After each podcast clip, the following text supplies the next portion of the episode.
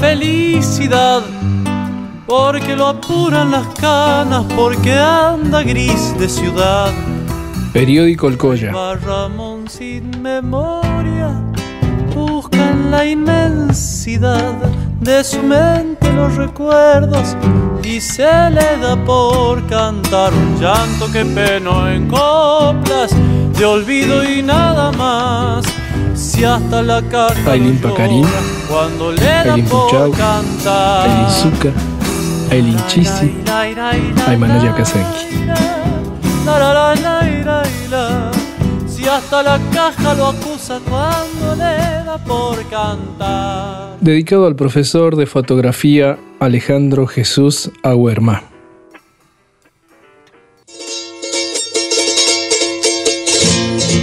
Según Jacobo Greenberg, las imágenes cerebrales se renuevan cada determinada cantidad de segundos, lo que conlleva a una percepción subjetiva de la realidad y del tiempo, determinando que la realidad es un proceso cerebral de la conciencia y no de la materia. De acuerdo con John Berger, la función inicial de la imagen es evocar algo ausente.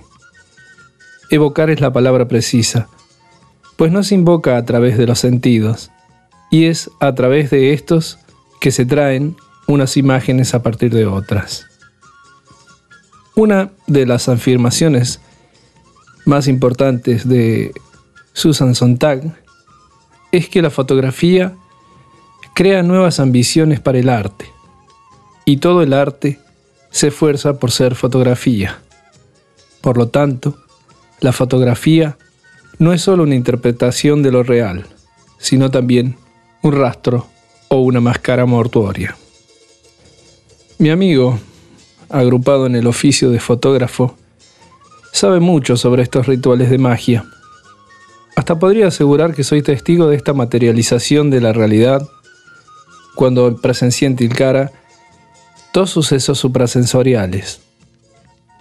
El primero surgió en un encuentro de fútbol en los Colorados, a donde por circunstancias de la falta de oxígeno, uno de sus gemelos se desgarra, dejándolo adolorido en pleno partido.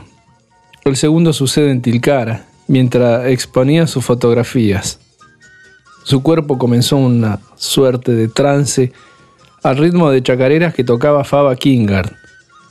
Sonaba la de Ramón, y Alejandro inmediatamente comenzaba a curarse de su esguince de gemelo. Según John Berger, es un pozo de conclusiones para utilizar.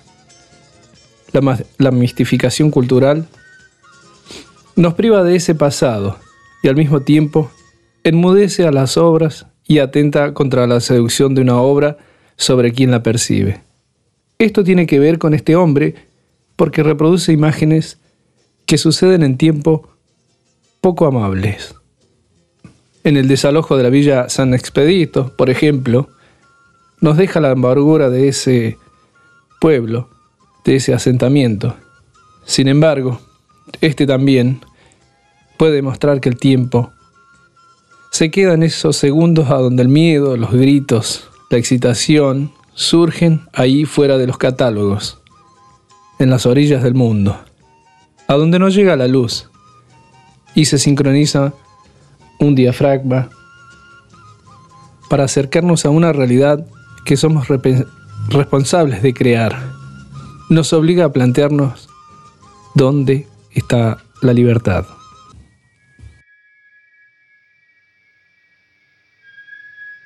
El hombre medio sombrío subió hasta la terraza, encendió un fuego y puso entre las llamas unas cartas de amor. Lloviznaba en el fuego su corazón como un bosque en otoño. Tenía muchos pétalos secos como besos muertos. El hombre era ya un pájaro y se iba en el papel quemado que volaba.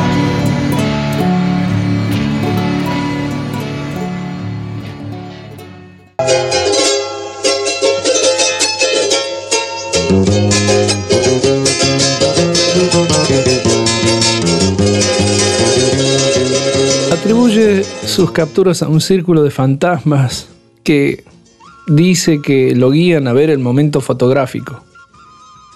Uno de ellos es el carácter estético de la fotografía, que tiene su origen, entre otros elementos, en el paso del tiempo, que es precisamente lo que la hace surrealista, el patetismo irrefutable de un tiempo pasado. En un marco social, el tío Martín Salazar, pianista, asesinado, junto a una joven Pilar, lo abrazan en esta sensibilidad, aproximándolo a la hiperfocalidad del humano. Yo particularmente creo firmemente que además de estos fantasmas que él nombra, está el ángel de Sebastián Salgado revolucionando su sangre.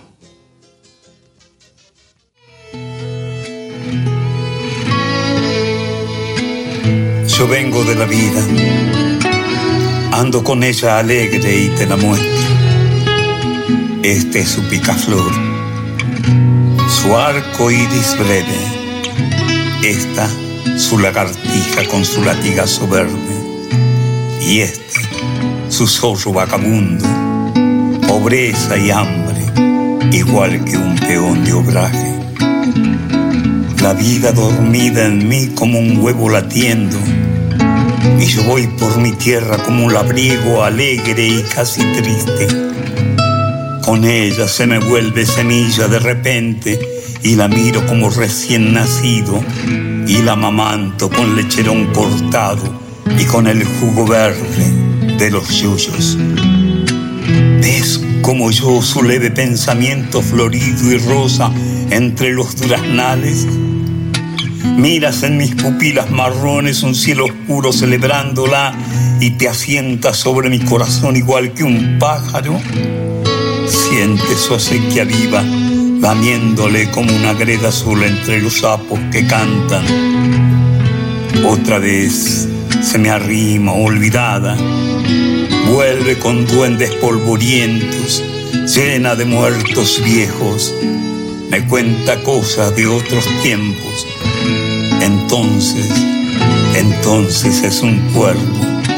La llevo por el cielo y se me cae de golpe sobre las osamentes. Cuando a mí regresa, vuela conmigo. Ella llena de carne y yo de huevos.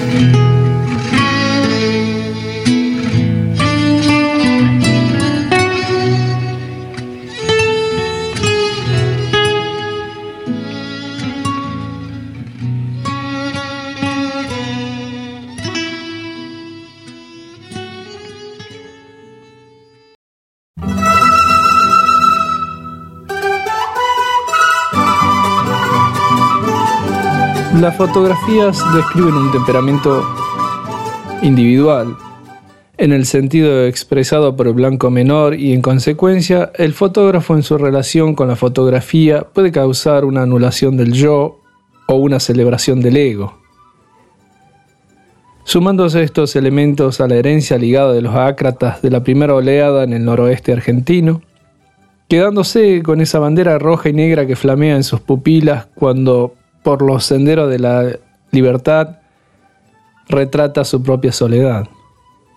Sobreviviendo día a día, imprimiendo libros clandestinos que apenas pagan una pensión miserable. Se hunde en un sinfín de pensamientos pocos optimistas. Tal vez ese sea el precio que paga por exponer fosas comunes o mostrar los infiltrados de las marchas Mientras tanto, esperemos, algún día Alejandro nos imprima un libro con todas sus fotografías. Salud por el compañero Alejandro. Huac, Cuticama, Tincunacama. Hasta luego, hasta un próximo encuentro.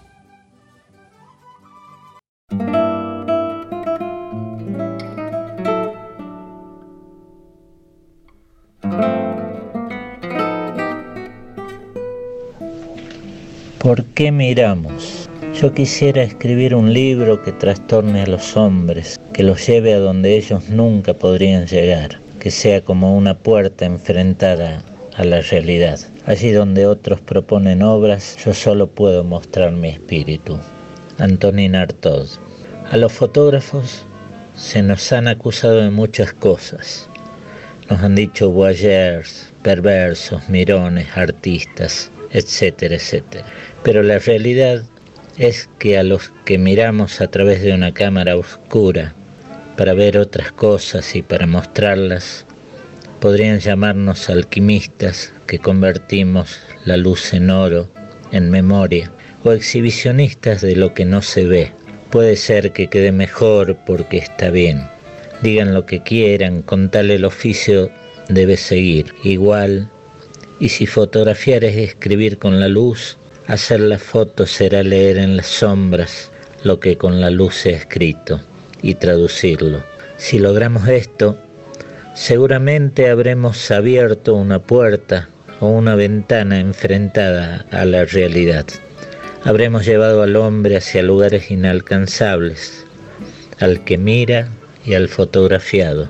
Podríamos decir entonces que la fotografía es un viaje para ambos, para los dos que están antes y después de la foto, y para nosotros los que miramos, disparamos y luego mostramos es un pasaporte para un mundo maravilloso, como lo es el de la memoria y los sueños, pues a cada disparo agregamos un fotograma más a esta película, a veces de amor, a veces de terror de nuestra vida, con el inmenso placer de poder verla con solo cerrar los ojos y encender el proyector de los recuerdos.